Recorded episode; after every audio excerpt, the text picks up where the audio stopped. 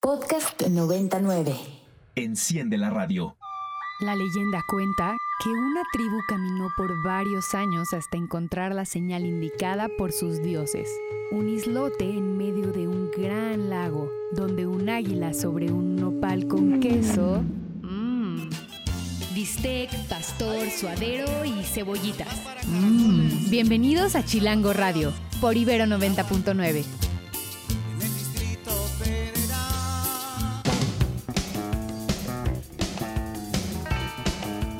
Muy buenas tardes, queridos, queridas radio escuchas de Radio Chilango en esta edición número 80. Hoy, miércoles 21 de junio del 2023, nos estamos rostizando, que quede constancia en la radio pública, nos estamos rostizando, estamos a una temperatura que pues no pensábamos llegar y ya llegamos y la sensación térmica está a todo lo que da.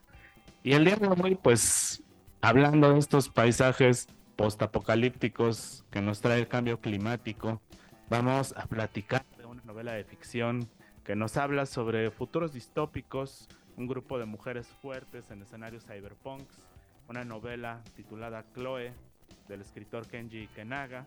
También el día de hoy es un día muy especial para toda la bandita que le gusta pues meterle pata y ruedas y darle a la tabla. Hoy es el skateboarding day, y pues en un ratito más tendremos un enlace por allí en donde nuestros amigos de Asphalt Skate Shop están haciendo un evento por allá por, el, por los barrios de Iztacalco y nos van a platicar un poco cómo, cómo anda la dinámica en este día, que es un día para rodar.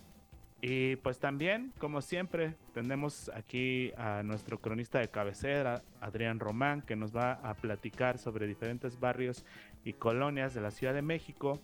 Y también estaremos platicando con una pintora que realiza una obra que literal pareciera ser de otra dimensión. Vámonos con la primer rola de este show dedicada a toda la bandita que le pega al skate. Es un clásico. Y volvemos, esto es Radio Chilango por Ibero 90.9.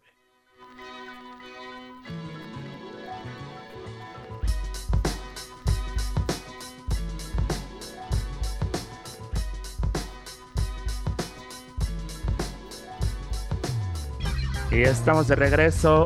Esto es Radio Chilango. Y esto que acabamos de escuchar es Patinador Sagrado de los Babasónicos, una rolota pues ya del siglo pasado, pero que todavía pega ahí para toda la bandita skater. Y en un ratito más tendremos un enlace con nuestros amigos de Asfalto Skate Shop que nos van a platicar sobre cómo se está desarrollando el Go Skateboarding Day hoy bajo este sol rampante de la Ciudad de México.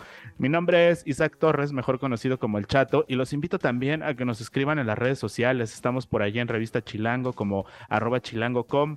Estamos aquí en la estación como arroba ibero99fm y a su servilleta lo pueden buscar ahí en el Twitter como arroba Isaac-chato y pues también en otras redes sociales como Isaac Torres.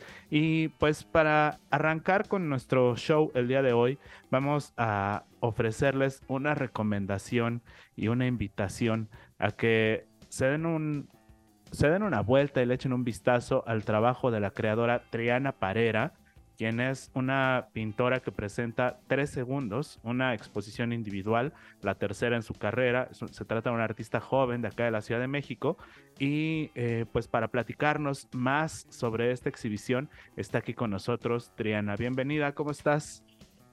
Hola Isaac, muy bien, gracias. Gracias por la invitación. Gracias a ti por tomarnos la llamada y bueno, platícanos está esta exposición Tres Segundos que reúne una serie de pinturas y también una instalación y que se está presentando actualmente. A ver, platícanos todos los detalles sobre esta exhibición. Eh, muy bien, pues mira, es una eh, serie de pinturas, justo como lo dijiste, son 12 pinturas que incluye un políptico de seis piezas y una instalación que fue como una especie de juego para salir un poco de la zona de confort en la que estaba dentro de la pintura y pues quise como explorar de qué otra forma podía representar lo que estaba queriendo decir con las pinturas, pero pues desde otro lugar, ¿no? Este Estas, eh, esta serie la vengo trabajando desde hace dos años y pues bueno, ahorita pues nos dieron este espacio eh, en el Museo de la Ciudad de México. Inauguramos el día 23 de junio, es decir, el viernes a las 6 de la tarde y se queda la exposición abierta al público hasta el 3 de septiembre. Ok, entonces a, partir de este viernes va a estar abierta esta exhibición y lo van a poder visitar hasta... El 3 de septiembre. Hasta el 3 de septiembre, perfecto. Para quienes no conozcan, pues el Museo de la Ciudad de México está ubicado, por supuesto, en el corazón de esta ciudad, en la calle de Pino Suárez, número 30, allí a un par de calles del Zócalo. Y pues es, es, un, es un muy buen pretexto para ir a, a visitar también este edificio, que además es uno de los recintos, pues que tienen más historia y, más antigüedad aquí en la Ciudad de México, un antiguo palacio y que además tiene un palimpsesto ahí escultórico incrustado en una de las esquinas que es verdaderamente fascinante. Oye, Triana, y platícanos, por acá estamos viendo un poco de tu trabajo, estas pinturas que, que yo, yo me atrevería a definirlas como multidimensionales, ¿no? tienen por allí, eh, tienes algunos retratos en donde vemos diferentes aspectos reunidos bajo una misma pintura. Platícanos un poco más de este proceso. Eh, pues eh, este proceso comenzó como un ejercicio de que yo quería ver qué era lo que pasaba si empezaba a superponer rostros, ¿no? O sea, qué, qué, qué era lo que me daba como resultado visual. Y pues como que me quedé picada y entonces empecé a hacerlo más y más jugando con más color este y me di cuenta después de trabajar bastante tiempo en esta pues en, este experimento me di cuenta de que pues se trataba también un poco de lo que estaba viviendo no viviendo. Este que tenía que ver como con una reestructuración y como individuo, ¿no? Que pues, finalmente pues lo tenemos todos, como estos momentos en los que pues como que se siente que tienes cinco personas dentro de ti y como que no sabes ni a cuál hacerle caso, pero pues llega un momento en donde se tienen que volver a juntar estas estas voces para que puedas relacionarte con la realidad, ¿no? Entonces, pues lo que yo quise con esto fue como poner atención en esos momentos en los cuales te, te te vuelves a, reconocer a partir de todas esas voces que, de pronto surgen por experiencias o situaciones de la vida. Y este, y pues bueno, técnicamente fue súper rico para mí explorar todo el tema del color, eh, todos los resultados que me podía dar, desde los acrílicos hasta el óleo. Este, como que eso fue, es un poco como, como se fue desarrollando esta, esta multidimensionalidad, ¿cómo la llamaste? ¿No? sí, este, me gustó el término, está bueno. sí, como que no se queda nada más en, en, la, en el lienzo, ¿no? Sino que ya también abarca otro espacio. ¿No? Sí, es que neta, para, para la gente que nos está escuchando, Imagínense que estas pinturas estuvieran hechas como por capas y cada una de estas capas fuera sobreponiéndose a la otra, pero generando una suerte de transparencias en donde es justamente que se detona el color, que se pone este profundo el asunto en términos plásticos y pues me, me parece que está pues que está fabulosa esta, esta representación eh, que, que, me hace pensar, por ejemplo, en distintos estados anímicos a lo largo de un día o, o cosas también de, la vida como tal. Pasando. Exactamente. oye, y platícanos, hay también una instalación que se integra a la muestra pictórica. Eh, ¿Cómo está esto? ¿Cómo, cómo, funciona esta pieza? Pues justo hablando acerca de, la, de las dimensiones, ¿no? Este, este de poner rostros encima de otros, creo que lo que empezó a suceder es que los rostros dejaron de ser importantes, entonces la forma entre ellos fue lo que empezó como a, tener más relevancia, ¿no? En cuanto, no sé, si, ustedes van, por ejemplo, van a ver que de repente pues estás viendo un cuadro de eso que tiene cuatro caras, ¿no? Pues, y todas son la misma cara, pero están sobrepuestas, pero entre esas caras empiezan a, ver formas que no se reconocen, ¿no? Eh, y esas, esas formas fueron las que de repente un día dije, bueno, pues de qué otra forma este, podría usar esto, aparte para representar todo esto que te acabo de mencionar, ¿no? Entonces, eh, lo que hice fue justo como aislar formas que ya estaban eh, de, que ya estaban en las pinturas y empecé a jugar con eso, ¿no? Entonces, básicamente, eh, la instalación es un tema de como de, de explotar estas dimensiones de la bidimensión a la tridimensión, ¿no? O sea, que entonces ya no sea nada más algo que puedes ver, sino transitar.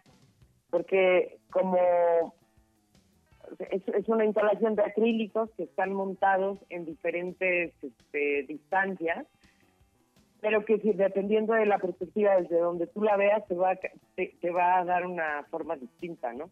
A pesar de que tiene una forma específica, esa forma específica jamás la vas a lograr ver porque todo se está moviendo en todo momento, ¿no?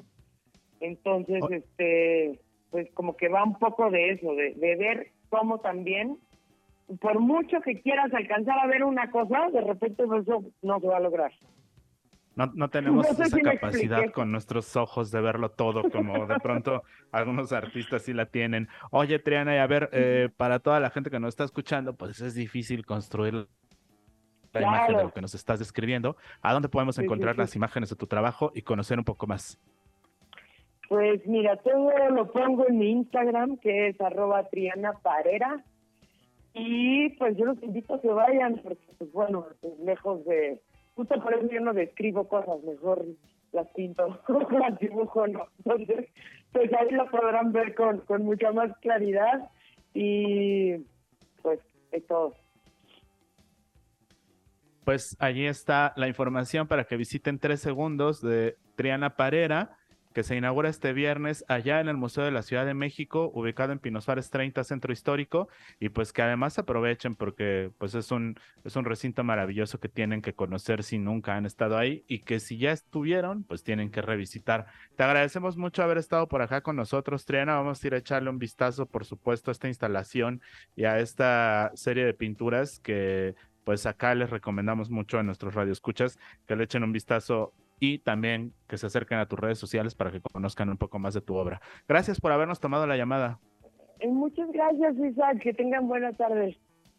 Y pues vámonos con otra rola y regresamos ahora sí a platicarles sobre lo que está pasando allá afuera en el Go Skateboarding Day, Ciudad de México.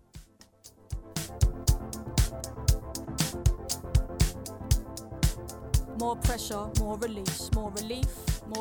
Y esta chulada que acabamos de escuchar es de Kai Tempest, More Pressure. Se los recomiendo, está, está bueno. Y pues ahora sí, ahora sí logramos enlazarnos con nuestros amigos de Asfalto Skate Shop.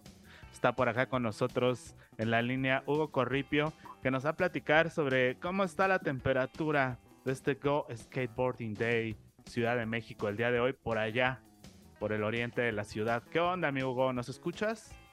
Sí, aquí fuerte y claro, chatito. Este, bueno, a pues ver, está, eh, ¿qué tal está el asunto allá?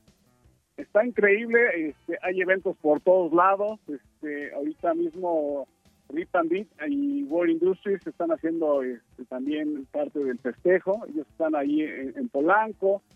Hay otro evento que se está llevando en el House of Bands con Chilango, este, con Chilango Skate y nosotros estamos terminando nuestro nuestro evento. Este, nos dimos cita en, en Asfalto Skate Shop, que ahora se encuentra en el metro Villa de Cortés. Y de ahí, pues, eh, este fue el punto de reunión y nos dirigimos hacia un spot. Te platico rápidamente el contexto del Go Skate Day. Es una celebración que se da desde el 2004 y bueno, pues es una manera de, pues, de hacernos presentes este, todos aquellos que amamos la vida sobre ruedas. Y eh, pues eh, se escogió este día, el 21 de junio, porque eh, según se dice es el día más largo del año, por lo cual pues tienes más horas para patinar. Entonces la palabra Go Skate Day tiene de transformar la palabra de no skate a, a Go Skate Day. Entonces, pues es una celebración, es una festividad para todos aquellos este, amantes de esa tabla sobre ruedas. Oye, Hugo, ¿y qué, qué onda? ¿Cómo, ¿Cómo sientes tú que llega este Go Skate Day a 2023 a la Ciudad de México. Es un panorama bien diferente del skateboarding hoy en día en esta ciudad, ¿no? Si es parte del paisaje definitivamente, ¿no? Sí, efectivamente, creo que eh, la Ciudad de México en particular eh, tenemos el privilegio de tener, este, además de todos los este, skate parks, tenemos también una serie de spots eh, callejeros que son muy patinables y pues ha sido un tema porque ganar esos espacios para poder grabar este y demás, la gente pues no le gusta mucho que de repente vean algunos chicos subiéndose a los barandales o volando bardas, pero poco a poco este eh, el hecho de que también se haya convertido en un deporte olímpico, pues ha hecho que la gente en la calle nos vea de una manera más amable. Y pues la Ciudad de México la verdad es que está llena de, de, skate y, cada día este, se siguen abriendo más espacios, vi que en, el, en el aeropuerto que iba a ser el de Peña Nieto van a hacer una superpista, entonces se siguen abriendo, abriendo y abriendo. Y pues lo que sí es que las skate shops, este, con la pandemia estamos un poco sufriendo porque pues no es un deporte del todo económico. Acá dice el bueno, el aeropuerto de Peña Nieto. No era de Peña Nieto, era de Peña Nieto y sus cuates, porque Peña Nieto era bien Peña Nieto, Peña Nieto and Friends. Sí, acá, acá tenía un baño aquí en la universidad que tiene ahí su, su nombre ah, registrado. Sí, sí, sí. Me, acuerdo, me acuerdo que, este, que ahí se fue a esconder nuestro, nuestro amado caballero. Oye, pues qué chido que, el skate ya está mucho más incorporado al paisaje cultural de esta ciudad, que pues ya hacer skate está mucho más normalizado, ¿no? Antes como que siempre, este, pues los skates han cargado un poco con este estigma, ¿no? De que eh, las viejas... Sí, pues ya, lo dijo Tony Hawk cuando entramos a, a, cuando se volvió un deporte olímpico, eh, decía que éramos este, los inadaptados, ¿no? Este, y bueno, pues esos inadaptados se, volvieron este, ahora pues competidores olímpicos, ¿no? Entonces sí, definitivamente, este, y va para más, ¿no? O sea, va para más, este, pues evidentemente eh, están involucradas cada vez más marcas, ¿no? Este, de ropa, de perfume, eh, de, muchas marcas se están eh, apoyando porque encuentran este, un sector muy atractivo porque el skateboarding pues es más que un deporte, es un estilo de vida, es una cultura y bueno, pues es, la pasión de muchísimas personas en todo el mundo. Sí, justamente, y pues qué bueno que ya lo hicieron deporte olímpico. Ahorita me estaba acordando que precisamente el primer show de Radio Chilango que transmitimos eh, fue dedicado al skate y platicamos por ahí con, con una chavita skater, Mila, que en aquel entonces tenía que, que, acaba de salir la portada de Chilango. Sí, justamente ella, en una edición hace un par de años por ahí, cuando estaba poniéndose muy en boga justamente este asunto. Y pues hemos visto que, que de ahí para el Real pues han incrementado mucho los espacios, pues por supuesto ha llegado una nueva generación. Ahora vemos a los morritos desde bien chiquitos haciendo skate, ¿no? ¿Tú qué le aconsejarías a algún eh, padre de familia, madre de familia que, esté escuchando y que, y que diga, pues igual quiero meter a mi hijo en, este rollo, porque si de verdad es un deporte, pues quiero que, quiero que arme chido. ¿Qué le recomendarías tú? ¿Por dónde empezar? Pues lo primero que le recomendaría es que, eh, eh, que se asesore bien, que el lugar correcto para de entrada comprarle una patineta no es Walmart ni es otro tipo de espacio como Decathlon, sino que busque una skate shop para que le puedan asesorar este, cuáles son las medidas dependiendo de la edad, el tamaño, el peso. Y pues eh, otra cosa es que afortunadamente ha crecido tanto este deporte y se ha diversificado tanto que ahorita hay hasta escuelas, ¿no? A veces este, el problema de empezar a patinar es que como antes pues nadie te enseñaba, entonces pues aprendías así como, como podías, viendo, copiando, viendo videos, etcétera. Pero hoy afortunadamente hay hasta escuelas, ¿no? Y, hay muy buenas escuelas, entonces pues eh, hasta el gobierno este, tiene ahí este, brigadas INCUBE, eh, promueve promueven clases gratuitas, entonces pues la verdad es que cada vez este, hay espacios más cercanos para toda la comunidad y para todos los interesados. Y pues, de verdad lo que les recomendaría es que lo hagan, que, le acerquen este, esa tabla con ruedas a sus hijos, de verdad que es una experiencia que, que si te subes no te baja. Si te subes no te bajas. Y sí, pues anda la banda rolando por toda la ciudad, hace rato pasamos por acá por la Condesa, los vimos ahí en el parque, este, en la mañana también por ahí en un noticiario veía yo una nota en donde estaban varios, varios chavos ahí dándole dándole bien duro. Chavas también, por supuesto, que justamente han destacado mucho en la escena. Y pues, a ver, compártenos tus redes sociales para que toda la banda que, que escuchó esta, esta transmisión y platícanos en dónde estás ahorita justamente ubicado. Ahorita justo andamos, este, estamos aquí por un spot callejero que es Alto del Agua. Estamos cazando skates, eh, nos acercamos y les pedimos algún tipo, algún tipo de truco y les entregamos este, algún producto como premio. Entonces, este, pues este, esto va a durar hasta, hasta la noche. Y bueno, sí, te comparto mis redes sociales. Este, nos encuentran como Asfalto con Z Skate Shop, SK8 Shop. Y también les pido que sigan a Asunta Biz MX, que son los que eh, amablemente patrocinaron este nuestro evento y el que nos, nos dio todo el producto que estamos entregando aquí ahorita por las calles. Muy bien, pues ahí tienen las redes sociales, están como asfalto-sk8, o sea, se skate. Y pues ahí los vamos a seguir. Muchas gracias. Y con, Z, chatito. Con Z. Oye, ¿y qué? ¿Con el calor no se te ha desvielado ningún skater? Pues sí, sí, la verdad es que sí, sí estamos, este, sí ya estamos algo insolados pero bueno este eh, eh, así así se patina desafortunadamente en este país este pues no hay sombras entonces sí sí. Pero la diversión y la celebración lo vale sí pues allá allá en Los Ángeles California patinan aquí a 35 grados tal vez en el verano. Pues échale. Entonces sí, no eso es lo bonito de esto que haga frío haga calor este, nada te va a bajar de, de, andar en, en las ruedas pues ahí estamos. Pues ojalá que sigan pedaleándole un rato más, pisándole allá la tabla un rato más. Y pues nos escuchamos pronto. Gracias por habernos tomado la llamada, querido amigo. Isaac, déjame mandar un saludo a, todos los de, a todos mis amigos del Jardín Balbuena, que ahí surgió este, nuestra tienda Falta Skate Shop. Entonces quiero mandarle un saludo a todos los skates de la Balbuena y a mis queridos eh, Chucks, este, que también son mis amigos de toda la vida ahí de la Jardín Balbuena. Muy bien, pues ahí un saludito a toda la bandita de la Jardín Balbuena, banda skater de antaño.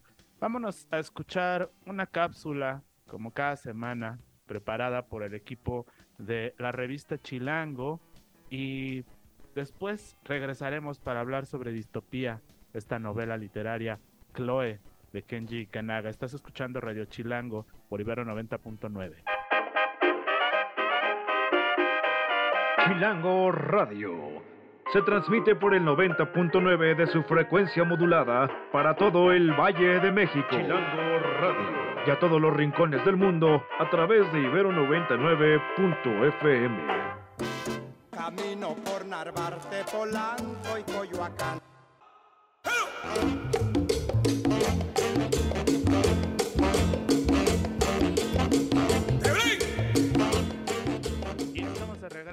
Aquí en Radio Chilango, 4 con 32 minutos, 32 grados de calor allá afuera, aunque en realidad se sienten como 40 mil, pero se siente más fuerte en los lugares en los que estamos encerrados con todos estos aparatos tecnológicos que nos mantienen conectados, pero bien, bien, bien sudados y bien acalorados. Eh, estamos aquí de regreso, invitamos a toda la banda que nos busque por ahí en las redes sociales, estamos como arroba chilango.com a la revista Chilango. Estamos también como arroba Isaac-chato a un servidor.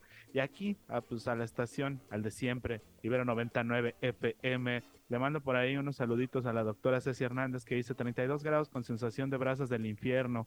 Así es, de brasas del infierno, de un escenario distópico en donde quienes creemos en el calentamiento global lo vemos como algo normal, pero quienes no creen en él, este, pues dicen que, que así nos tocó ahorita eh, estar y que pues ya mañana habrá otra vez buen clima. ¿Quién sabe qué vaya a pasar? El chiste es que el verano pareciera ser que se adelantó, como se adelanta todo. Y pues hablando de distopías urbanas, vamos a platicar sobre una distopía publicada aquí en forma de novela titulada Chloe del autor Kenji Ikenaga y que justamente eh, pues nos viene a platicar sobre ella. Bienvenido Kenji, ¿cómo estás? Un placer ¿Qué tal, Isaac? Por acá en Radio Chilango. ¿Qué tal, Isaac? Muy buenas tardes. Un gusto estar por acá con este calorón.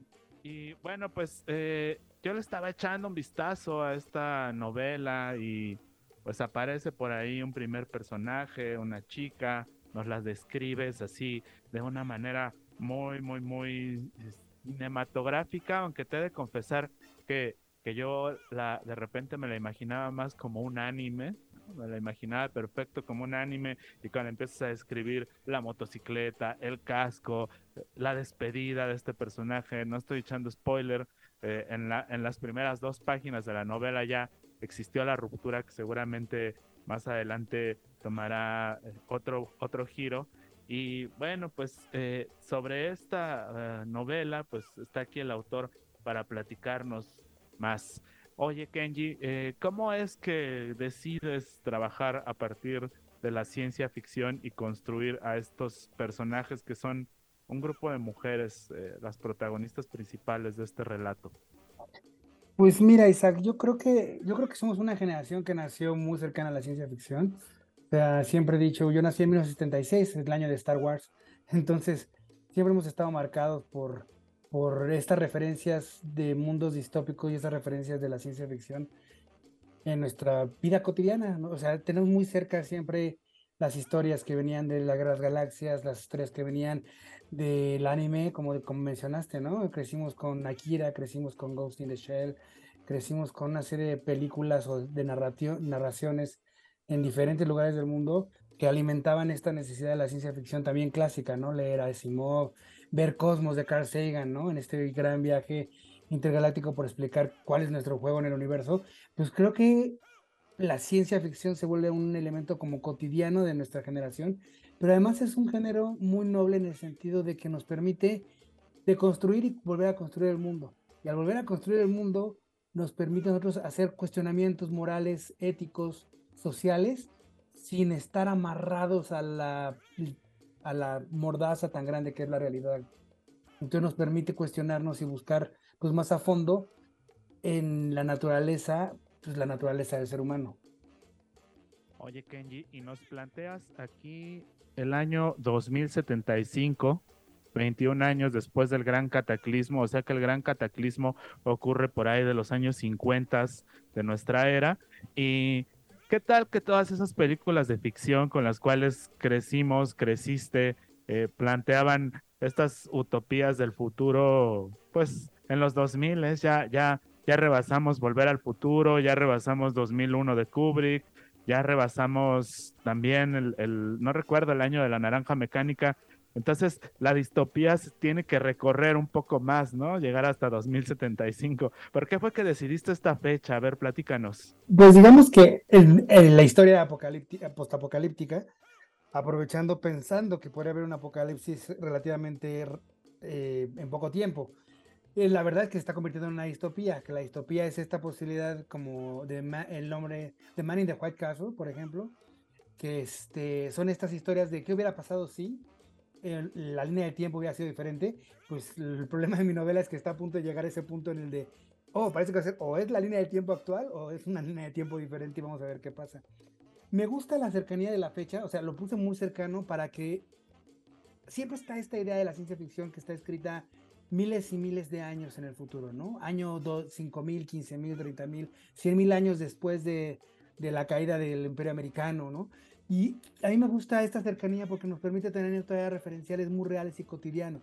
Es decir, es la historia, siempre lo he visto como, es una historia que se desarrolla entre un mundo que está muriendo y un mundo que está naciendo, pero que está, digamos, están heredando hilos y, se siguen manteniendo cosas.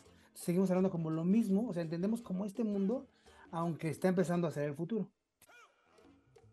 Oye, y pues dices un cataclismo, un cataclismo. Entonces, no nos vas a decir ahorita aquí al aire porque sería spoilerear mucho el asunto a los lectores, pero ¿qué onda con, con ese cataclismo?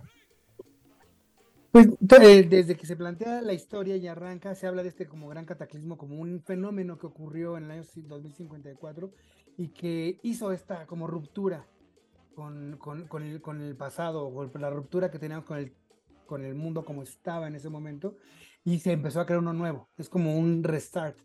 Lo que pasa es que sí es muy importante en la historia este reinicio del sistema, digamos, porque sí está vinculado a lo que está pasando con los personajes. Entonces, aunque todo el mundo habla del gran cataclismo, la novela cuenta, digamos, el origen y la razón de ese gran cataclismo.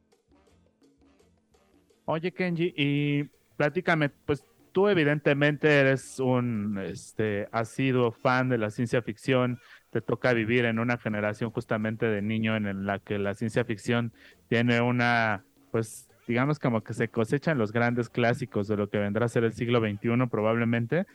¿Cómo ves el panorama de la ciencia ficción en relación al panorama de la realidad? ¿Nos, nos alcanzó, nos rebasó? ¿Te lo imaginabas así? ¿Cómo te sientes tú al estar inmerso en este mundo contemporáneo? Pues de la, de la ciencia ficción clásica o de la ciencia ficción de mi generación, creo que sí estamos ya acercándonos a puntos en los que estaba Mad Max, por ejemplo, ¿no? Veo más lejano Blade Runner en el sentido tecnológico en cuanto a naves espaciales o coches voladores, pero en cuanto a inteligencia artificial, en cuanto a robots, en cuanto a cómo se deconstruye y se reconstruye la realidad, creo que también estamos muy cerca de Blade Runner.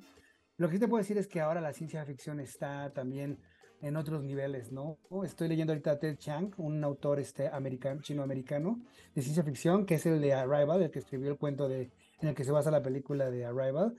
Y la verdad es que estamos en otros, estamos llegando como a otros niveles de ciencia ficción, hay ciencia ficción latinoamericana muy interesante que fusiona, ¿no? Nuestra tradición prehispánica, nuestra conciencia indígena con este mundo del futuro. Estamos en un mundo de criptomonedas, estamos en un mundo de Web 3. O sea, creo que sí estamos llegando como a ese punto que nos imaginábamos en los 80s, 90s, pero creo que ya también en esta época estamos pensando como el mundo que sigue. ¿No? Yo estoy cerquita en mi novela porque somos medio post-apocalíptico y estamos cerca de la fecha, pero hay gente que está imaginando realidades que todavía están pensadas dentro de mucho, mucho tiempo y ponen los puntos sobre las sillas sobre cosas súper interesantes. Sí, justamente no estábamos seguros de que iba a ser de esa forma. Seguramente hemos tenido algunos este, pues, pues algunas eh, sorpresas en la manera en la cual el mundo se ha tornado hacia donde se ha dirigido, pero no sé, por ejemplo, puedo imaginarme que en algún momento en un escenario distópico el presidente de Estados Unidos era un magnate, ¿no? Y, y el presidente de Estados Unidos ya fue un magnate, ¿no? Eh, como cosas de ese tipo. Eh, la llegada de la inteligencia artificial, que tuvieras un robot que te barriera tu casa, todo ese tipo de cosas que a lo mejor nos imaginamos que iban a tener una forma distinta, eh, de alguna manera ya ocurrieron y pues, eh, pues ahí está, ahí está la literatura justamente para ayudarnos a imaginar otros mundos o otras realidades posibles. Oye, Kenji, entonces, para invitar a nuestros radioescuchas a que conozcan la novela, ¿Dónde la podemos conseguir? ¿Ya anda circulando? Eh, está empezando a circular por algunas pequeñas editoriales, pero pues, este, más bien este, librerías. Pero la recomendación que yo les doy es que la compren directamente en la página de la editorial. Es una editorial pequeña, colombo-mexicana, muy noble, que tiene una serie de sellos que se dedican más bien a los géneros. Publican mucho terror, mucha ciencia ficción, publican mucha literatura fantástica. Eh, busquen a Ediciones Aquera en todas las plataformas arroba ediciones aquera con K de kilo. Y ahí pueden encontrar también los libros. La editorial se llama Letras Negras. Y ahí mismo pueden meterse y encontrar el libro que se llama Chloe, C-H-L-O-E. También si hacen una búsqueda por internet les van a aparecer diferentes eh, librerías que la tienen disponible para comprarla en línea. Eh, todavía así como una distribución de, eh, ya formal, así que puedes llegar a una librería grande y, encontrarla, todavía están en ese proceso porque es difícil ir colocando tantas copias del libro. Pero en este caso, ellos se encargan en todo caso de tener, si no tienen el libro ya físicamente porque se agotó, de mandar a imprimirlo para enviarlo. ¿No? Pues aquí, aquí en la edición que tengo en mis manos aparece el Instagram de la editorial, Grupo Editorial Letras Negras. Corran a echarle un vistazo a pedir su ejemplar de Chloe y pues se los recomendamos ampliamente desde acá, desde Radio Chilango. Muchas gracias, Kenji, por haber estado por acá con nosotros. Muchísimas gracias, Isaac. Un abrazo a todos allá en Radio Ibero. Ahí está la novela Chloe de Kenji y Kenaga. Búsquenla en Editorial Letras Negras, Grupo Editorial Letras Negras. Y vamos a escuchar un poco más de música y regresamos, porque aquí está nuestro cronista de cabecera, Adrián Román, quien nos va a platicar sobre las vueltas a la ciudad. Volvemos.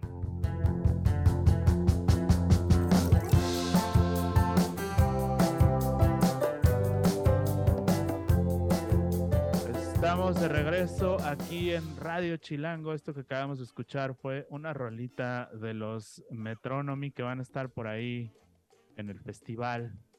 En el festival que nos está poniendo a todos en jaque desde hace un par de semanas. Ustedes ya saben cuál.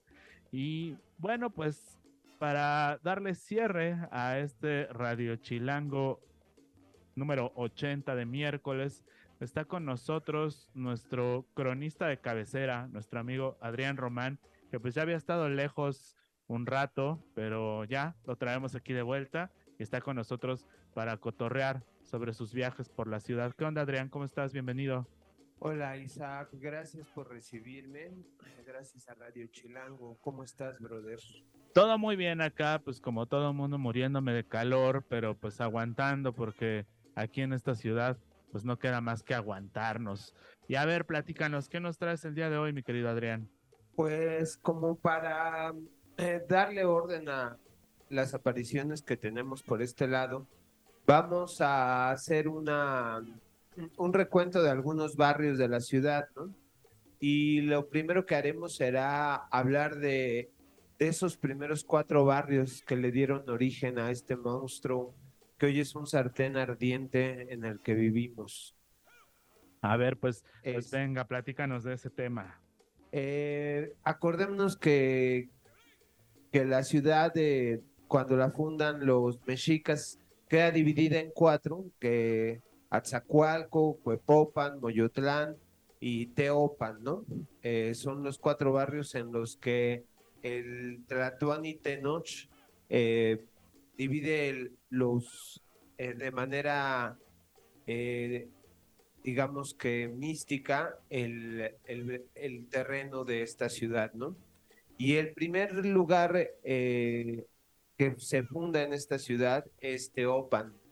Eh, hoy lo conocemos como la Merced, eh, pero durante algún tiempo eh, fue un barrio llamado Temazcali, porque justo Tenoch ahí funda algunos temazcales para ayudar a las mujeres embarazadas que venían con él desde Culhuacán, porque recordemos que desde allá corren a los Tenochcas, ya habían sido corridos anteriormente de Chapultepec, donde los traiciona Copil y justamente ellos llegan a, este barrio eh, que se asemeja mucho a Aztlán. Eh, Teopan, en Teopan también encuentran ranas blancas, este, peces blancos, ajolotes blancos, eh, aves blancas, como lo había en ese lugar mítico del que habían salido. ¿no? De Aztlán unos 300 años antes. la Merced, aunque no lo crean, fue un lugar que tuvo agua y, temazcales. Hace algunos años se encontraron algunos de estos temazcales eh, debajo de Casa Talavera, eh, de estos primeros temazcales que, que pone, que, humildes temazcales que hace Tenoch para atender a estas mujeres que venían en esta larga peregrinación de, que tuvieron los Tenochcas, ¿no? Este es un barrio que ubicamos de, con varios oficios, ¿no? Eh, pensemos en el oficio del diablero, eh, pensemos en el vendedor de frutas, el de dulces, también en la prostitución, en, la, en las tiendas de bicicletas. Eh, hay un montón de cosas que, pero sobre todo es el comercio a lo que nos remite la Merced, ¿no? Las ferreterías. ¿Quién no ha pasado por estos lugares donde venden dulces y zumban las abejas ahí en la meche, ¿no? Em, ¿Quién no ha olido la tripa de sus tacos? Este, ¿Quién no ha caminado estos largos pasillos que van del, desde enfrente del Sonora hasta perderse allá por, eh, este, más allá del mercado, eh, ¿no? en, en, algún momento que, que, estás describiendo eso, pues me viene a la mente la idea de cuando llegas al Metro Merced, ¿no? Que justamente huele a cebolla. Huele a cebolla. te despiertas de tu jetita y, te despierta más bien el aroma a cebolla, ¿no? Y además es, es, un lugar fascinante porque de repente si agarras una salida mal y no era la que ibas a tomar, te, pierdes. tienes otra experiencia, sí, ¿no? Claro. A lo mejor acabas comiéndote unos tacos o comprando algo por lo que no ibas. En una de esas chelerías ocultas que hay por ahí. Y entonces este, digamos que es el lugar más antiguo de la Ciudad de México, esta zona de la Merced. es a donde se empiezan los primeros asentamientos. Pues se chicos. supone, ¿no? Se supone que ahí es donde Tenoch encuentra el águila que le había, eh, a Huitzilopochtli transformado en águila, fundiéndose con una serpiente, ¿no? Eh, por eso existe la, la mítica plaza, la hermosa plaza de la, de la aguilita, ¿no? Eh, que justamente hace referencia a eso, ¿no? A la aguilita que llegó ahí y se, y se posó. Ya después nos la recorrieron hacia las, enfrente de la Suprema Corte, ¿no? Ahí como Eh, sí. reacomodándonos la historia un poco. Eh, nos, nos confunden un poco, ¿no? Porque pues se supone que es aquí en la Plaza de la Aguilita y el, el testi- el- la, la forma en la que lo sabemos es porque es el, el barrio más antiguo de, las, de esta primera ciudad, ¿no? Eh, y, y ahí es justo donde sembraron el corazón de Copil, el que los traiciona en Chapultepec. Recordemos que esta ciudad, aunque no todos lo sabemos, eh, es, crece eh, gracias al corazón de un traidor, ¿no? El nopal en donde se funda esta ciudad creció del corazón de Copil, ¿no? Y entonces vienen traicionados por los de Chapultepec, vienen Los corridos por los de Culhuacán, Huacán. Y vienen este, regenteados por los de Azcapotzalco. O sea, llegan los mexicas aquí al corazón de la ciudad, ya peleados con todo mundo y Y, y empieza la fundación de estos cuatro barrios, ¿no? Que, que de ahí se desprende una familia que va a ir a, funda- a fundar Tlatelolco, ¿no? De estos cuatro primeros barrios. Eh, y, y ya es un lugar que ha sido, de ha sido muchas cosas, ¿no? Eh, cuando, cae Teno- cuando cae Tenochtitlan finalmente en 1521, eh, el barrio se comienza a transformar en, en un barrio de matanceros de animales, ¿no? Y de peleteros, de gente que trabaja la piel. Eh, recordemos también que ahí, ahí en- existió una plaza de toros, querido Isaac, eh, y casi enfrente de donde era el rastro. Entonces uno puede suponer que los animales que eran sacrificados en el ruedo eran inmediatamente llevados al, al rastro, ¿no?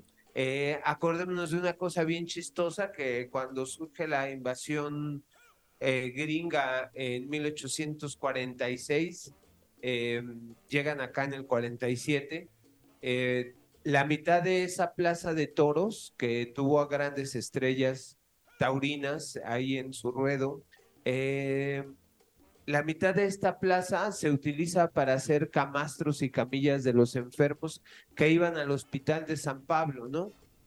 También eh, por, eh, por aquellos lugares de la Merced nos cuenta Ana María Prieto en su libro de, de los léperos que estos personajes callejeros, los léperos, eh, mataban a los gringos por la espalda con sus armas rudimentarias, ¿no?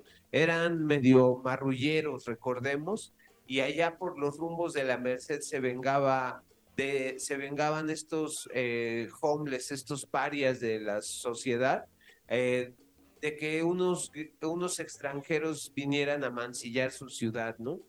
Y luego, pues ya, ya viene esta, esta etapa modernizadora de, de la zona, ¿no? Que llega ya justamente en el siglo XX, con todo este periodo modernizador de la Ciudad de México, donde deciden ponerle orden al comercio y lo meten dentro de estas grandes naves de concreto que eh, diseña Enrique del Moral y que son uno de los hitos arquitectónicos modernos de la Ciudad de México. Llega el metro, todo flamante, todo bello, diseñado por el arquitecto Félix Candela. Y de repente, unos años después, la Merced se come al metro, se come a los mercados. Y hoy en día, tú no sabrías que hay una estación de metro ni que hay un mercado ahí adentro si pasas caminando sobre la avenida y, no conoces, ¿no? Es, es fascinante eh, eso que dices, ¿no? Cómo, cómo la Merced terminó tapando la modernidad, ¿no? Como si fuera su chal. Dijo, no, este, primero mis costumbres, ¿no? Casi, casi.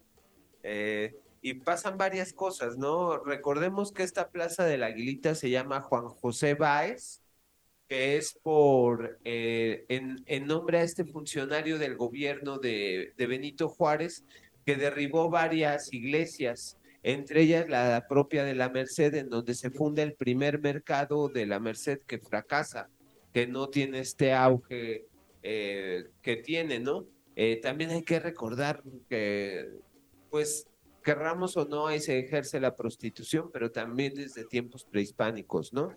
Eh, eh, no sé, es, un barrio que hoy tiene una nueva vida, es un barrio que tuvo un barrio chino, un primer barrio chino, recordemos que ahí sigue incrustado un primer barrio chino, más breve todavía que el que conocemos en Dolores. Eh, hay crónicas de que había peleas por estas mujeres hermosas chinas que llegaban a sacudir eh, la sociedad mexicana de mediados del siglo pasado. Eh, pues yo creo que deben de darse una vuelta por allá por la mecha probar sus tacos de tripa, sus sopes, su comida eh, libanesa. Eh, muchas gracias, querido Isaac, por recibirme acá. los esperamos la siguiente semana con otro de los primeros cuatro barrios de esta ciudad. Y bueno, pues también si van a la Meche se pueden pasar a poner unas uñitas, porque justamente donde estaba el convento de la Merced, que hoy en día está cerrado al público, ahí está la Plaza de la Belleza y a la vuelta a la Plaza Santísima. Que por eso, ponen no es por presumir, pero trabajé ahí eh, eh, de diablero en, en las uñitas. Yo fui diablero en la Meche.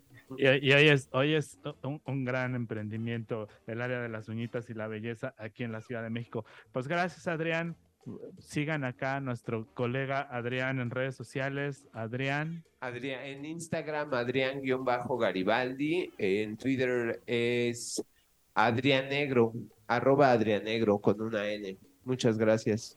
Muy bien, y pues como lo escucharon, las próximas semanas vamos a estar platicando sobre estos cuatro barrios originarios con esta intervención especial que ha preparado nuestro colega Adrián Román para Radio Chilango. Nos vamos, se nos acabó el tiempo. Le agradecemos allá a nuestro querido Obando que está haciendo realidad este programa a través de la magia de los controles de Ibero 90.9. Mi nombre es Isaac Torres, también conocido como El Chato. Y la próxima semana, novedades sobre esta ciudad, conciertos y muy buena música. Nos escuchamos en punto de las 4 de la tarde. Adiós.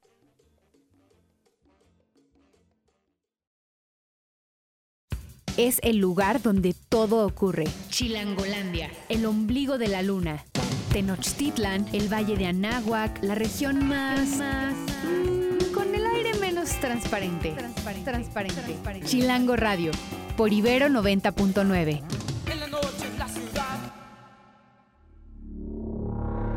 Para más contenidos como este, descarga nuestra aplicación disponible para Android y iOS o visita ibero909.fm.